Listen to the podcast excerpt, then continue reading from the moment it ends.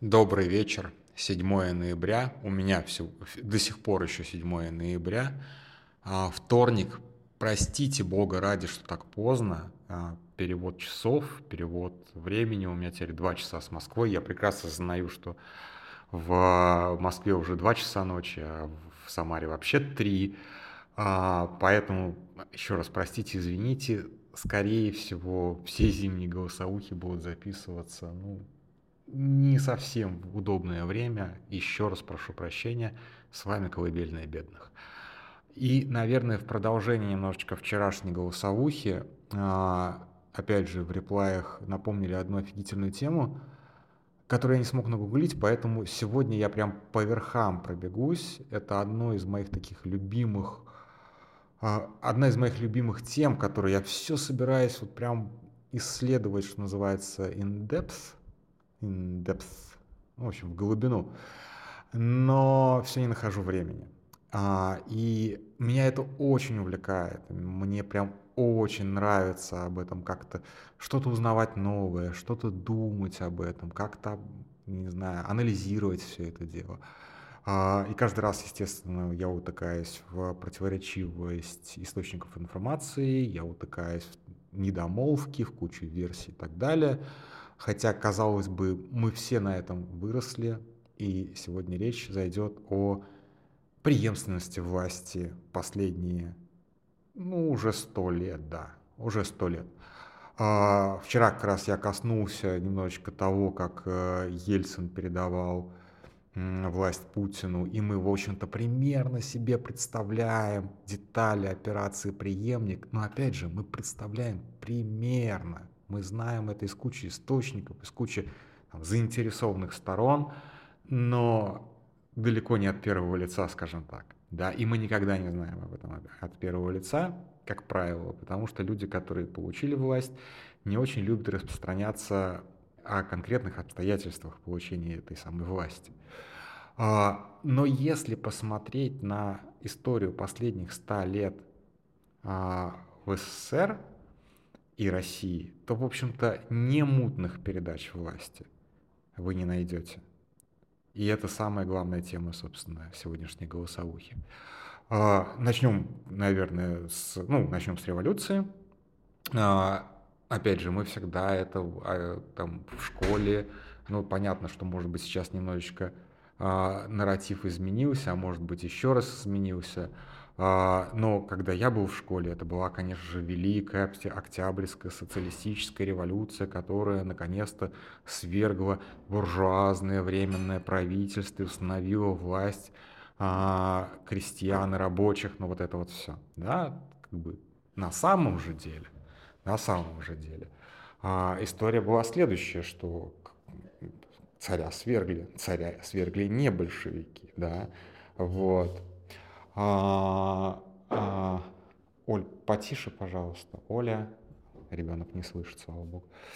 Вот, а, царя, как бы, царь вообще сам пошел, э, как бы пошел нахрен, подал в отставку и там а, пытался переложить ответственность э, на кого там, на брата, да, а брат слился. Ну, тип, тип, тип того, да, то есть там какое-то было такое середина наполовину отречения, и до сих пор монархисты спорят о том, было ли это отречение истинным или не истинным. Ну, как бы де-факто отрекся. Как бы спорить об этом, я считаю, абсолютно бессмысленно, как бы чел слился. На самом деле, на его месте вообще надо будет делать гораздо раньше гораздо проще было бы разгребать последствия. Но тем не менее, к власти пришло временное правительство. Почему оно было временным? Потому что оно должно было провести выборы, всеобщие выборы как бы по всей Российской империи, насколько это было возможно, и уже сформировать настоящее, не временное правительство. А, и в этих выборах участвовало очень много партий. Это были реальные выборы с реальными бюллетенями, с реальным подведением итогов, у меня где-то там валяется, не знаю, в Фейсбуке, не в Фейсбуке, а, подсчет голосов по Самарской губернии. Там очень интересная картина. Ну, там, где выборы прошли, а они на самом деле, кстати, прошли не везде, тоже как бы люди, которые а, превозносят вот эти вот выборы в учредительное собрание, они обычно умалчивают о том, что далеко не везде удалось провести выборы. ну, по-моему, в большей части территории Российской империи, которую, в общем-то, еще можно было на тот момент контролировать, выборы прошли. А, и большевики на них проиграли. Причем, опять же, они проиграли-то не с треском. Проиграли они, ну, типа, там, 30% они получили, что-то вроде этого. Сейчас, опять же, не полез в Википедию для того, чтобы заглянуть, и так уже поздно. А, выиграли эсеры. Выиграли эсеры, и это вот была, наверное, заслуженная, справедливая победа а, партии, которая дольше всего, упорнее всего и наверное, даже результативнее всего боролась с царским режимом. И большая часть репрессий обрушивалась, опять же, не на большевиков, а на, а, на эсеров. Эсеры были, наверное, ну, самыми действительно знаменитыми, популярными и так далее. Я сейчас, опять же, не буду касаться их идеологии, там вот этого всего. Сложно. Сам плохо, плохо разбираюсь в этом. Но, тем не менее, там было еще куча партий, включая а, национальные, не националистические, а национальные партии, в том числе там, например, был бунт, то есть еврейская национальная партия, там были а, другие какие-то а, представители нацменьшинств. Все это, то есть там цветущая сложность. Вот, и все это должно собраться в виде а, учредительного собрания, а, извините за тавтологию, и, собственно, выбрать на этом учредительном собрании, а какой страна должна быть дальше. Республикой, монархией, ну, монархия, скорее всего, исключалась, но тем не менее, а, какое-то вот такое вот, ну что-то должно быть, короче, да, вот. Ну, в итоге не произошло ничего, а, вооруженный штурм парламента, караул устал, вот это вот все, и Октябрьский переворот – в результате которого приходят к власти большевики. Но опять же, они не приходят к власти. Они приходят, они, они захватывают власть на очень ограниченном куске земли. И дальше следует гражданская война, где большевики свою власть утверждают. Я, уже, я не буду там, опять же, подробно расписывать, как терпело поражение белое движение – как оно саморазлагалось и так далее, интервенция, вот это вот все, очень тяжелая, очень сложная и очень интересная а, тема, на которую можно там голосовых 200 записать. А, на тот момент тоже очень смешно, что в какой-то момент а, Самара стала, собственно, центром а, учредительного собрания, точнее, а, как это называлось, как это называлось, это называлось а, комитет учредительного собрания, то есть часть учредиловки, часть э, тех, кто, собственно, собирался вот этот вот протопарламент собирать, отступили в Самару, и благодаря чехам, чехословацкому корпусу, в советской историографии белочехам захватила до хрена на самом деле территории от фактически Пензы до Владивостока, то есть вот вся железнодорожная линия под ними была, а соответственно все, все города, которые были на эту ветку нанизаны.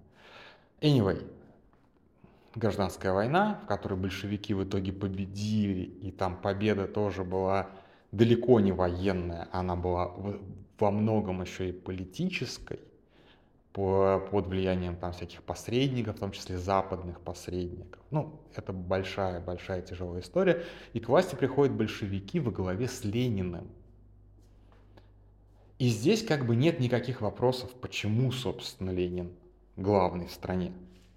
Как на самом деле называлась на тот момент его должность, я не помню. Но он не был президентом. Он был де-факто лидером страны. Номинально при этом главой страны могли быть какие-то совсем другие люди. То есть номинальный премьер, вот это вот все. У большевиков там постоянно что-то было. А, кого-то там а, западные партнеры, опять же, сколько их там было, считали там главой правительства и так далее. Как правило, это были какие-то совершенно номиналы номиналычи, а, которых вот как бы не специалист даже не вспомнит. Там какой-нибудь народный староста этот, как его там, ну вы поняли. А, да, и Ленину правил очень, ну как бы по, то, по меркам по тем меркам он правил очень долго, потому что это были ключевые годы, когда все происходило очень быстро. но фактически он а, правил где-то до 22 года. Он умер, по-моему, в 24 году, но после ранения, кстати, стрелял это в него СРК, а после ранения он начал достаточно быстро сдавать, физически деградировать и фактически от имени Ленина правил группы товарищей, в которой выделялся отнюдь не Сталин. Вот это очень важно, выделялся в ней отнюдь не Сталин. То есть, как бы, и если вот на момент, пока Ленин не умер, задали бы там среднему российскому политологу, если такие тогда, таковые тогда были, вопрос, а кто будет следующим, скорее всего, сказали бы Троцкий.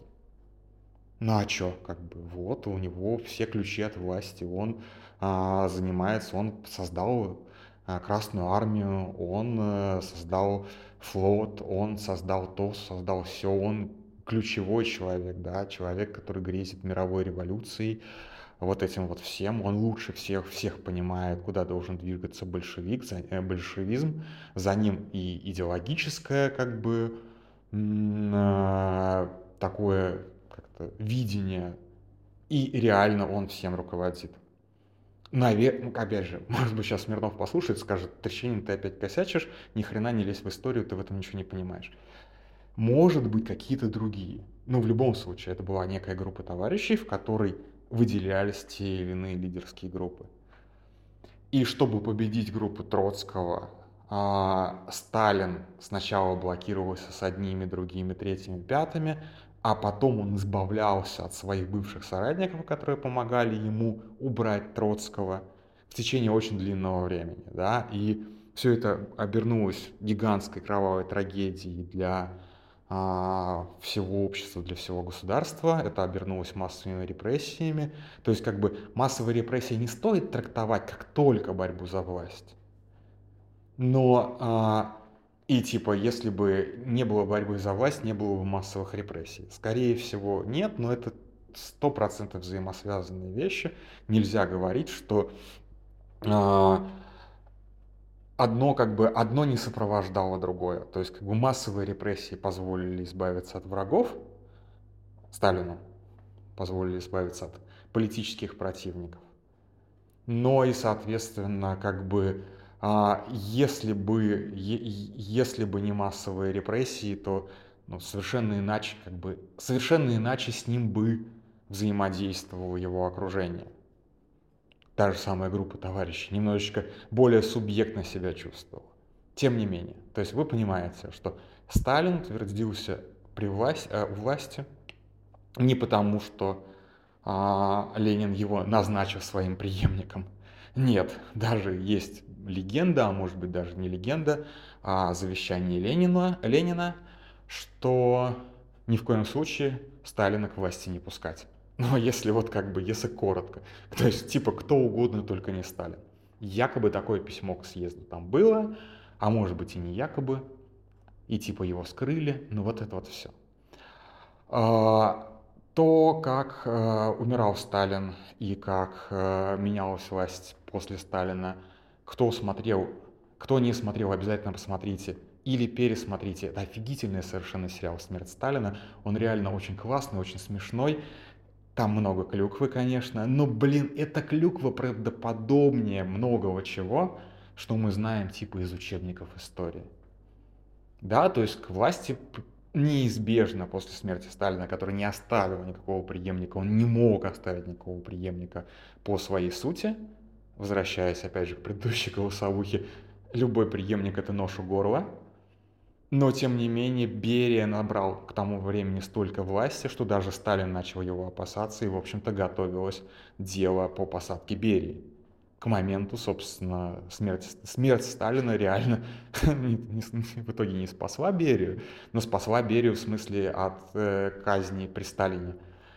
А, к власти приходит Берия, он как бы вообще всем рулит, у него вообще все есть. То есть как бы он создает а, он же, он же создает МГБ. То есть МГБ это единая силовая структура, в которой входит вообще все, кроме армии.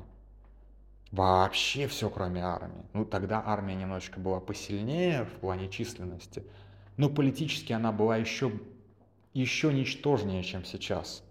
Потому что при Сталине ты как бы не... армия была пронизана контролем спецслужб через политруков, через ос... особистов и так далее, и так далее, и так далее, и так далее.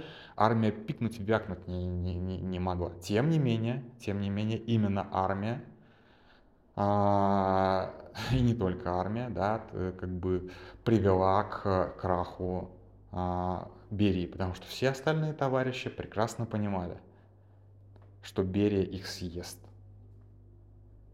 И чтобы не допустить съедения, товарищи объединились за спиной Берии и съели Берию. И расстреляли его быстренько. Берия провластвовал меньше года. К власти пришел Хрущев, и насколько, опять же, я понимаю, изначально Хрущев тоже как бы шел от группы товарищей. То есть он не был единовластным каким-то лидером. А у меня лично почему-то к эпохе Хрущева, ну такие, ну не то, что прям светлые чувства, но я считаю его одним из самых, несмотря на то, что он был вот реально производит впечатление такого простого парня, не очень умного, не шибко грамотного и так далее. Мне кажется, что он был вот прям ну, таким вздохом облегчения, после, особенно после сталинской эпохи. Может быть, любой современник, ну, как бы свидетель того времени меня бы высмеял, сказал, что нет, Хрущев это был пиздец полный. Ну, тем не менее, да. А, и опять же группа товарищей в какой-то момент объединяется и говорит, что ну вот извини, как бы, а, Никита Сергеевич, ну что ты волюнтарист, что ты вот уже культ личности вокруг себя создаешь, который сам критиковал, вот это все, пошел нахрен. И это на самом деле чуть ли не первый и, наверное, блин, а может быть вообще в принципе первый прецедент а, отстранения человека от абсолютной власти в России, ну так широко в России, когда человек остается жив. Это супер важно, потому что когда цари меняли друг друга, там понятно, либо естественная смерть, либо не очень естественная смерть, но тем не менее смерть. На Советском Союзе тоже все только через смерть. А, и Никиту Хрущева оставляет живых. И это, блин, такое смягчение нравов.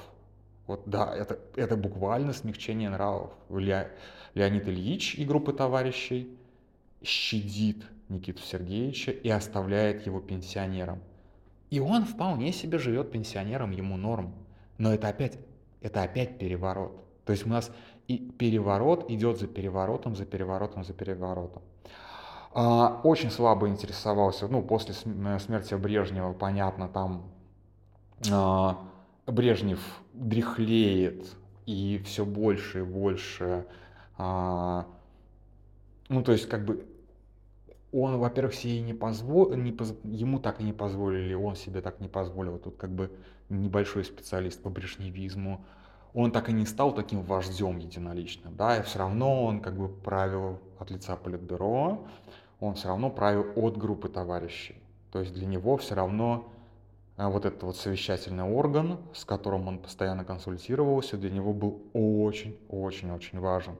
Пускай там сидели старцы, пускай там сидели такие же деды, как он, но тем не менее он никогда не был вот как бы... То есть он не пытался себя сделать Сталина, и он даже не пытался себя сделать Хрущева.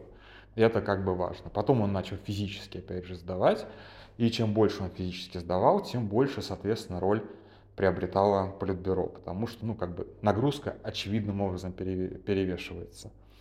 А по поводу Андропова и Черненко мне сказать практически нечего, потому что это было как раз вот наследование, это вот как раз первая передача власти без переворота. Все это время у нас были перевороты, Устинов, Черненко. Опять же, может быть, я ошибаюсь, если залезть вглубь дальше, там тоже будут интриги, там тоже будет постоянное подсиживание и так далее, там тоже будет один сплошной переворот на перевороте. Может быть, скорее всего нет, потому что дедам было немножечко не до этого, они просто передавали, ну, кто, кто поживее, кто еще хотя бы годик протянет, тот и как бы тот и главный. А, и э, это самое, и Антропов, и Черненко, чуть не сказал Устинов, а, проправили сколько они там, по полтора, по два года, и в основном из больничной койки. А, и Дальше мы переходим к Горбачеву. И вот как раз та история, которую я искал, к сожалению, так и не смог найти, а, где прям очень живо описывалось, как с помощью интриг, а, почему я сейчас ссылаюсь на этот мемуар, да еще как, как так и не смог найти, то есть почему, потому что когда вчера я искал, я увидел кучу косвенных подтверждений, что примерно плюс-минус все так и было. Дело в том, что согласие в Политбюро, что Горбачев следующий главный, как бы его не было. И у Горбачева были достаточно сильные оппоненты, а, в том числе а, генсек э, Коммунистической партии Украины, по-моему, Щербицкий, а потом а, главный, главный коммунист Ленинграда, главный коммунист Москвы, ну и так далее, и так далее, и так далее. То есть, в принципе, оппозиции Горбачеву было приличное количество. И Черненко, ой, Черненко, господи. Ух, Черненко же, блин, я уже запутался, если, если, если честно, а, умирает, и буквально а, меньше суток проходит до ключевого заседания а, Политбюро, где выбирают следующего главного. То есть его организуют настолько экстренно, насколько это возможно. И в этом и была главная интрига. Дело в том, что, опять же, Советский Союз, несмотря на то, что он обладал сам, самой развитой системой там, пассажирского авиатранспорта и так далее, собрать всех в Москве за сутки, собраться всем в Москве за сутки было прилично сложно. Главный оппонент, собственно, а, украинский, главный, главный украинский коммунист, очень вовремя и очень удобно уехал в командировку в США. А, какой-то из центральноазиатских владык а, тоже был у себя на родине, не успел добраться. Главный коммунист Ленинграда, как назло, отдыхал в Паланге – причем не просто в Паланге, а где-то там на, Курс, на Курской косе, и ему вообще физически было практически... Он почти, почти вовремя добрался до, а, до а, Москвы и почти успел, но не успел. А, а смысл в том, что буквально за эти сутки а, сторонники Горбачева успели поговорить с двумя или тремя ключевыми персонажами, которые были в Москве и не были особо против, и входили в политбюро, в том числе Громыко, а, если, опять же, я не ошибаюсь в фамилиях сейчас. И прикол был в том, что, ну, как бы, в коммунистической партии все решения принимались единогласно. А единогласность решений работает так. Вот как бы человек выступил, вот, товарищи, есть мнение, что Михаил Сергеевич Горбачев будет следующим генеральным секретарем. Первым поднимается, ну, допустим, вот как раз Громыко. Вторым поднимается там Хуика и говорит, ну, знаете, а это люди, с которыми уже предварительно поговорили. Ну, знаете, я вот с этим решением согласен. Поднимается третий. А, допустим, в, на совещании присутствует там 8 человек. Из 12, из них, из них как раз вот четверо это ключевые, кто мог бы возражать. А, и третий такой поднимается и говорит, вы знаете, я тоже поддерживаю это решение. Ну и все, остальные голосуют единогласно. Потому что, ну вот так вот у нас в партии заведено. Вот трое высказались, остальные вот просто поддерживают, поддерживают, поддерживают. И в итоге как бы не прошло и суток, и у нас новый генсек. Считать это переворотом. Ну, как бы с точки зрения, опять же, официальных вот этих вот всех а, структур, как, как должна была быть устроена как бы советская верхушка, нет, конечно же. То есть, в смысле, да, конечно же, это переворот.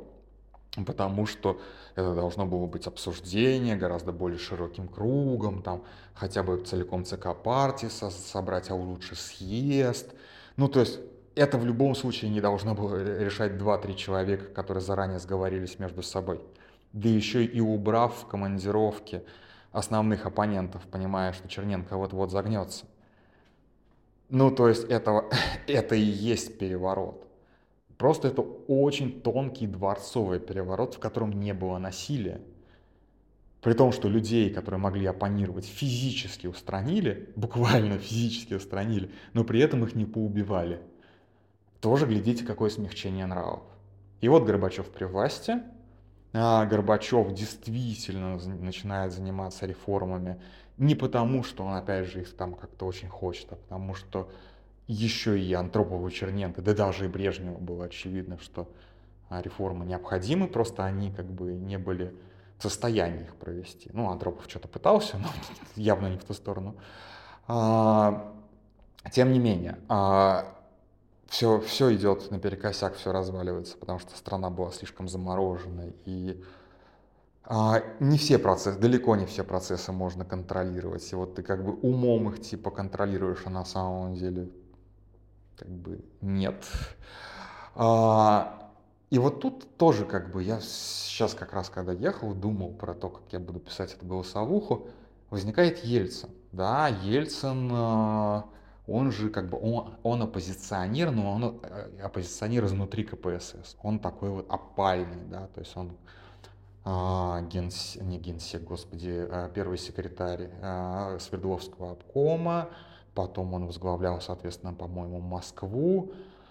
А, вот я по-моему, он к тому времени становится президентом РСФСР. Ну, тем не менее, ну, как бы это большая должность, но это... Нет, или не становится. Я, вот я не помню реально. Ну, не суть важно, сейчас я не об этом. А, как всегда, как бы подготовка моя оставляет желать лучшего. А, я к тому, что... А почему Ельцин-то? А почему народ, как бы, да, как, почему, почему, с чего Ельцин становится безальтернативным лидером вот как бы людей, которых настаивают на переменах? Почему именно он? И никто никаких альтернатив на самом деле не предлагает. То есть нет никакой как бы борьбы между а, там теми демократами и этими демократами. Как это, вот как, кстати, было во, во временном правительстве, более-менее. То есть как бы есть четкое понимание, кто будет следующим. Оно есть и при плюс-минус в элитах, и оно есть плюс-минус в народе. То есть народ и элиты здесь совпадают. Но как это происходит? Я, честно говоря, никогда об этом не задумывался. Ну, то есть как-то это происходит. И у нас, да, у нас Ельцин получает власть, ну, как бы на выборах, но путем переворота.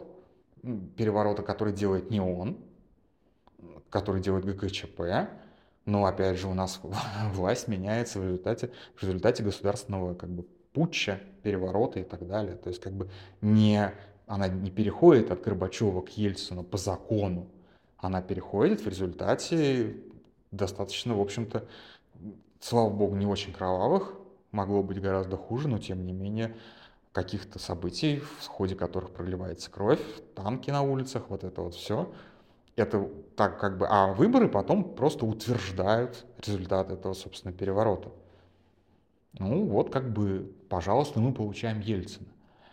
А, ну и дальше как бы операция преемник Путин-Медведев, не буду повторять, э, Путин-Медведев, Путин, Путин, Путин, Путин, не буду повторять дальше как бы свою вчерашнюю голосовуху. К чему я все это?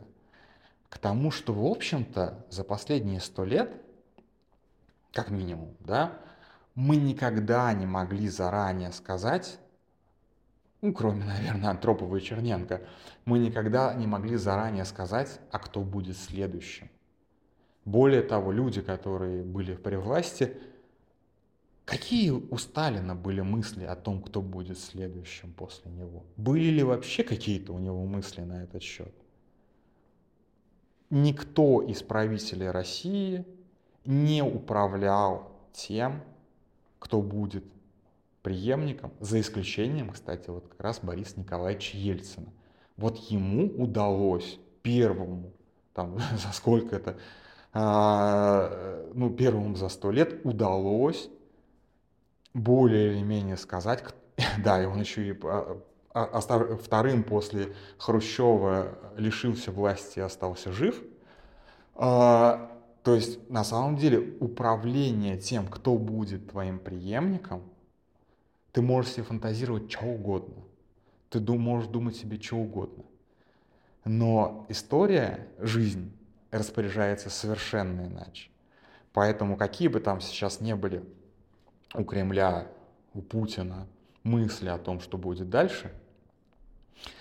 А, сейчас вспомню эту пословицу. Человек предполагает, а Господь располагает. Вот примерно так все это будет. А, предлагаю тоже не думать об этом лишнего, потому что если уж Путин не может этим управлять, то мы точно управлять этим не можем и не будем.